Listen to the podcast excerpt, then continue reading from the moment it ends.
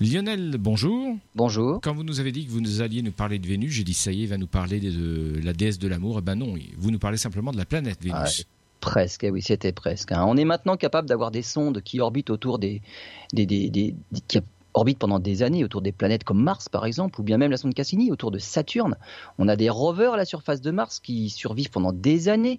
On envoie des sondes vers Pluton mais on n'est toujours pas capable d'envoyer de sondes à la surface de Vénus. Et pourtant, c'est la planète la plus proche de la Terre. Alors, il faut dire que les conditions qui règnent en surface sont terribles. Il fait 470 degrés partout et la pression est 90 fois supérieure à celle qu'on trouve sur Terre. En plus, il pleut de l'acide sulfurique. En 1982, la sonde soviétique Venera 13 a réussi à survivre deux heures à la surface de Vénus et elle nous a envoyé quelques photos. Mais l'environnement vénusien n'est pas bon pour l'électronique.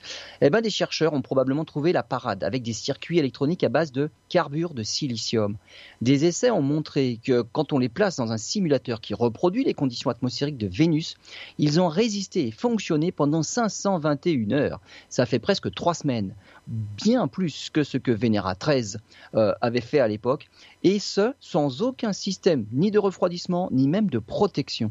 Ces circuits ont même montré que dans l'atmosphère terrestre, ils ont pu résister plus de 1000 heures à 480 degrés, de quoi relancer des projets pour l'exploration de l'étoile du berger.